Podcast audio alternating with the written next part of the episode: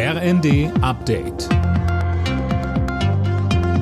Stündlich neu. Auf den Punkt informiert.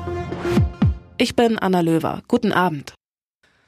Im Braunkohledorf Lützerath ist die Polizei nach Tag zwei der Räumung zufrieden. Fast alle Häuser wurden geräumt. Allerdings haben die Einsatzkräfte Tunnel entdeckt, in denen sich noch Aktivisten befinden könnten und die geborgen werden müssen.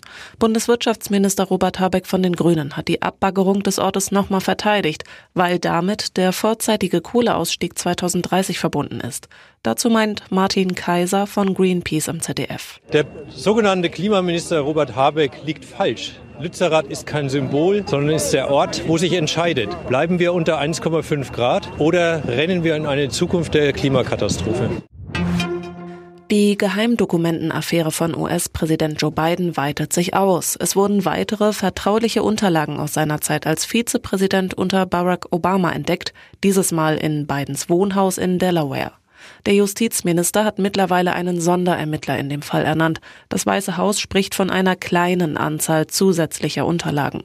Erst Anfang der Woche war bekannt geworden, dass in Bidens früheren privaten Büroräumen in Washington Verschlusssachen gefunden wurden. Der Wohnungsmangel in Deutschland spitzt sich zu. Mehr als 700.000 Wohnungen haben einer Studie zufolge Ende vergangenen Jahres gefehlt. Um die Sozialwohnungsnot zu bremsen, braucht es jetzt ein 50 Milliarden Euro Sondervermögen, heißt es unter anderem vom Deutschen Mieterbund. Im Norden Schwedens ist das wohl größte Vorkommen sogenannter seltener Erden in Europa gefunden worden. Unter der Stadt Kiruna liegen laut dem Bergbaukonzern LKAB Millionen Tonnen Metalle, die zum Beispiel für die Herstellung von Handys und Akkus für E-Autos gebraucht werden. Bisher wurden sie vor allem in China abgebaut. Alle Nachrichten auf rnd.de